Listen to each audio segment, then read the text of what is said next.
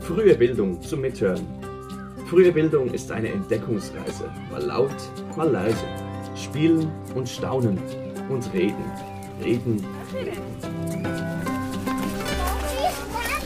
Laufen, springen, Balancieren, rollen und drehen, klettern, stützen, schaukeln und schwingen, rhythmisieren, tanzen, werfen, fangen, kämpfen, raufen. Rutschen, gleiten und noch so viel mehr. Und schon sind wir mitten im Thema. Wir stellen uns heute die Frage, wie können wir Kinder in der Grobmotorik fördern? Schön bist du mit dabei. Wir sind Andrea Fäh und Johanna Quiring vom Zentrum Frühe Bildung. Zu diesem Thema haben wir Gespräche mit drei Expertinnen geführt. Und auf diesen Gesprächen basieren auch die meisten der Überlegungen und Statements, die wir in dieser Folge machen. Setzen wir uns doch zuerst mit der Bedeutung der Bewegung für die Entwicklung der kleinen Kinder auseinander.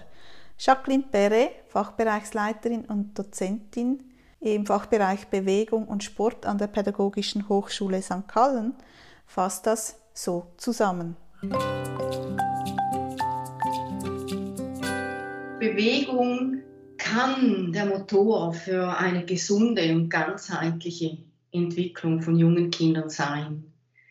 Also Bewegung kann die Entwicklung unterstützen und vor allem natürlich im körperlichen Bereich, also die Körperentwicklung, wenn Reize durch Bewegung gegeben werden, dann entwickeln sich Körperlichkeiten, wie zum Beispiel der Knochen entwickelt sich dann der Kinder oder die Muskulatur entwickelt sich durch Reize in der Bewegung.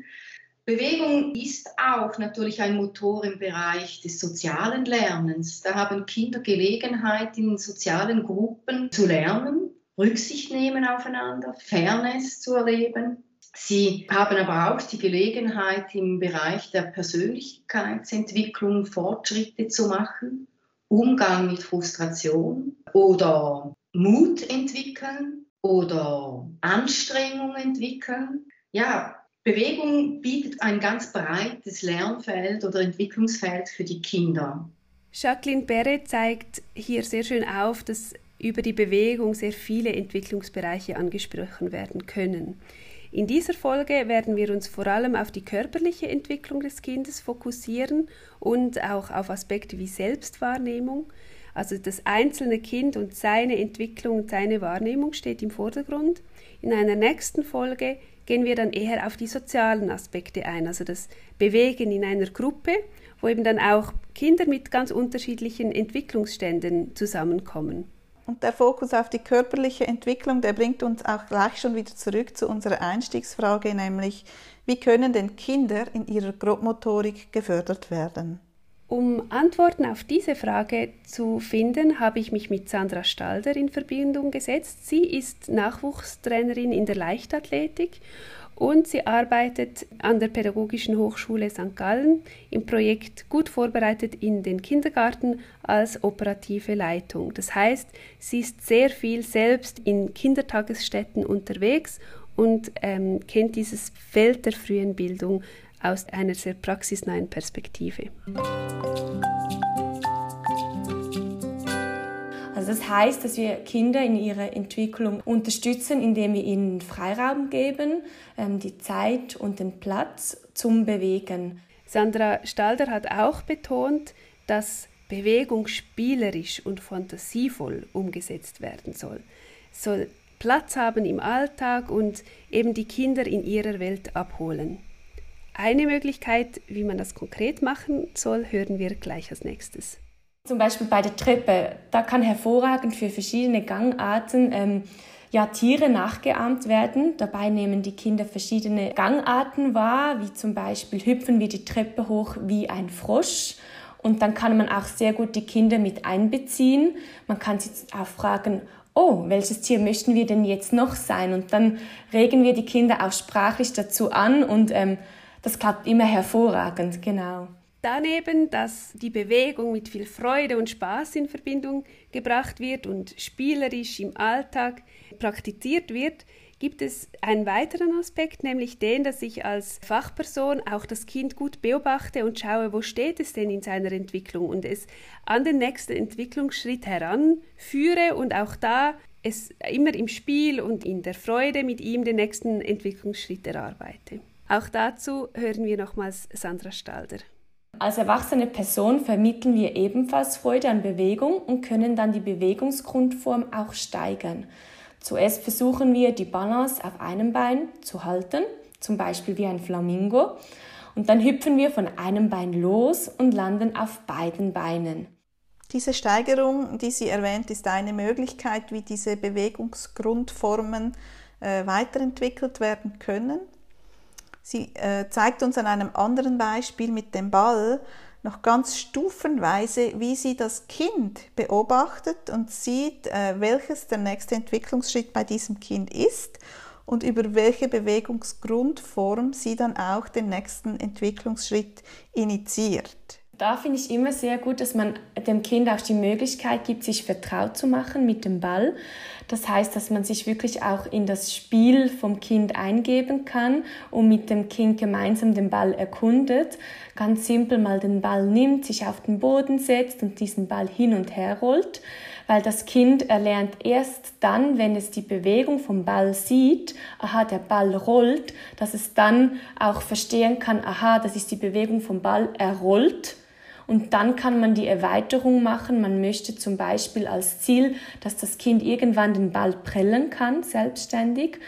Und dann kann man machen, dass der Ball einmal auf den Boden prellt und dann zum Kind geht. Und dann sieht das Kind, aha, prellen kann es so abspeichern. Das ist das Wort für das Prellen. Und dann versucht das Kind eigentlich einmal den Ball auch zu prellen und der erwachsene Person oder einem anderen Kind zuzuspielen. Und so kann man das immer steigern. Dann kann man versuchen, ein Ziel auszusuchen und das Kind prellt dann einmal den Ball auf den Boden und in das Ziel. Und dann kann man sagen, okay, jetzt versuchen wir den Ball zweimal zu prellen und so ähm, wird das gesteigert und so kann das Kind auch wirklich mit der Unterstützung das Prellen erlernen. So kann man gleich zwei Bewegungsgrundformen äh, verbinden. Übrigens haben wir alle Bewegungsgrundformen am Anfang aufgezählt. Also wenn du dich fragst, welche gibt es denn alle, dann kannst du einfach am Anfang nochmal reinhören. Wir vermitteln Freude und Spaß an der Bewegung. Wir sind Vorbild auch darin und ähm, versuchen beim Kind so die nächsten Schritte jeweils zu initiieren und zu begleiten. Und in dieser Begleitung des Kindes auf dem Weg zu einer vielleicht neuen Etappe, da gibt es einige Herausforderungen für uns und für das Kind und denen möchten wir uns jetzt noch genauer widmen. Eine Aufgabe von Bezugspersonen von Kindern ist es, die Kinder dabei zu unterstützen, ein eigenes Körpergefühl zu entwickeln. Das Körpergefühl ist sehr wichtig für die Entwicklung des jungen Kindes. Das zeigt uns auch Jacqueline Perret auf. Lernen, was tut meinem Körper gut? Wann fühle ich mich wohl?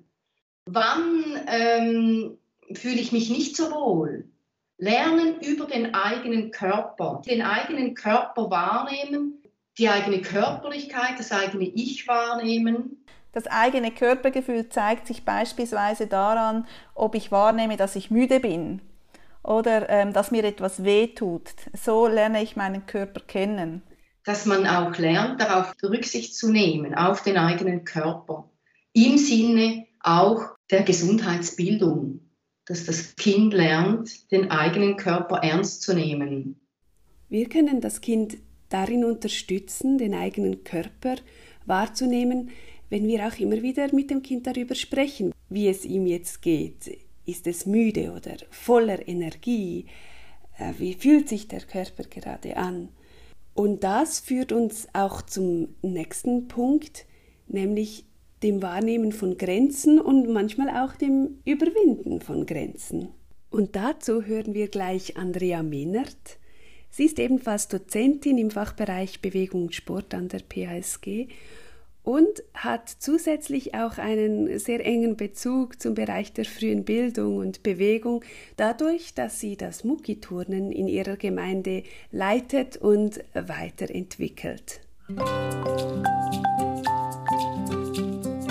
Also, dass den Kindern die eigenen Grenzen bewusst werden und dass ihnen Grenzen aufgezeigt werden, das erleben sie unmittelbar. Beispielsweise, wenn sie über eine Sprossenwand klettern sollten und sich vielleicht nicht getrauen, dann bleiben sie einfach vielleicht auf der Hälfte stehen und kommen nicht weiter. Da spüren sie dann, ich kann nicht, ich habe Angst, es kommen Emotionen auf, mit denen sie umgehen müssen. Und da ist die Aufgabe der Mutter oder des Vaters oder der Betreuungsperson, die dann vor Ort ist, dass das Kind unterstützt wird, dass man das Kind in der Bewegung anleitet, dass sich das Kind auch aufgehoben fühlen kann, dass es merkt, da ist jemand, der mir hilft. Und ganz konkret kann man dann sagen, ich komme mit dir mit, ich halte dich, leg den Fuß da drauf, komm die Hand noch ein Stückchen höher, das machst du gut. Und man kann da direkt anleiten und das Kind begleiten, indem man halt Vorbild ist, eine Bewegung vormacht und ähm, das Kind ermuntert. Wenn es um die Unterstützung der Kinder in ihrer körperlichen Entwicklung geht, haben wir also jetzt zwei Bereiche angesprochen. Das eine war die Wahrnehmung des eigenen Körpers. Können die Kinder darin unterstützen, den Körper wahrzunehmen und ernst zu nehmen. Und das andere ist die Weiterentwicklung der eigenen Kompetenzen. Und da können Kinder auch immer wieder über die aktuellen Grenzen hinauswachsen und brauchen auch darin immer wieder unsere Unterstützung. Über die Bewegungsförderung kann ich also Kinder in ihrer eigenen Entwicklung professionell unterstützen, indem ich die Bewegungsgrundformen kenne und auch in meinem Alltag spielerisch und inspirierend das Element Bewegung einsetze und den Kindern so ganz viele verschiedene Entwicklungsmöglichkeiten biete. Wenn du dich noch etwas inspirieren lassen möchtest für die nächsten Bewegungssequenzen, dann haben wir noch zwei Tipps für dich. Einerseits gibt es im Netz ganz viele Angebote und ein hilfreiches Schlagwort ist zum Beispiel Bewegungsgrundformen. Da hat gerade der Jugend und Sport im Netz ganz viele Informationen und Beispiele. Der zweite Tipp ist ein Tipp von Sandra Stalder. Sie hat uns auf die Bücher von Professor Renate Zimmer aufmerksam gemacht. Professor Zimmer forscht selbst zur Bewegung in der frühen Bildung und hat eine Reihe von auch sehr praxisnahen Büchern geschrieben. Gerade dieses Jahr herausgekommen ist zum Beispiel Bewegung erleben in der Kita.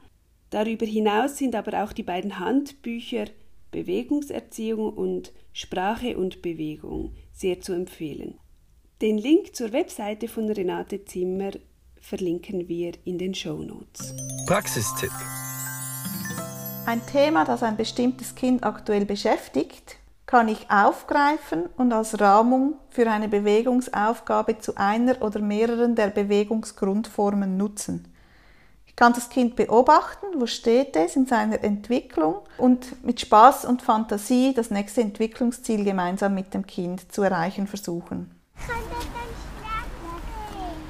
Aber im Spaziergang sind die Kinder zum Beispiel fasziniert von den Schnecken. Es gibt große, mittelgroße, munzig kleine, solche mit Häuschen, ohne Häuschen etc. Und dabei fällt auf, die Tierchen haben etwas gemeinsam. Sie haben nämlich keine Füße in diesem Sinne. Und dieses Thema könnte ich in einer Bewegungssequenz aufgreifen. Also wie können auch wir uns ohne Füße fortbewegen? Das geht übers Rutschen und Gleiten. Und da müssen wir uns auch gegenseitig helfen. Wir können uns zum Beispiel gegenseitig auf einem Teppich ziehen. Größere Kinder können sich auf ein Rollbrett legen, dann sitzen oder sogar mit Hilfe und schließlich auch ganz ohne Hilfe darauf stehen. Und da taucht manchmal auch die Frage auf, ja, ist das nicht gefährlich? Und hier gilt der Grundsatz, je mehr Kinder sich bewegen, desto geschickter werden sie und desto sicherer. Das war frühe Bildung zum Mithören. Schön warst du dabei. Welche Themen beschäftigen dich? Schreib uns eine Mail auf podcast.fruehebildung.pasg.ch oder schick uns eine Sprachnachricht via Webseite www.frühe-bildung.ch. Der Podcast ist eine Produktion des Zentrums Frühe Bildung der Pädagogischen Hochschule St. Gallen unter der Leitung von Johanna Quiring. Für die Musik war Michael Duss verantwortlich, zusammen mit Gabriel Meyer. Vielen Dank fürs Zuhören und bis zum nächsten Mal.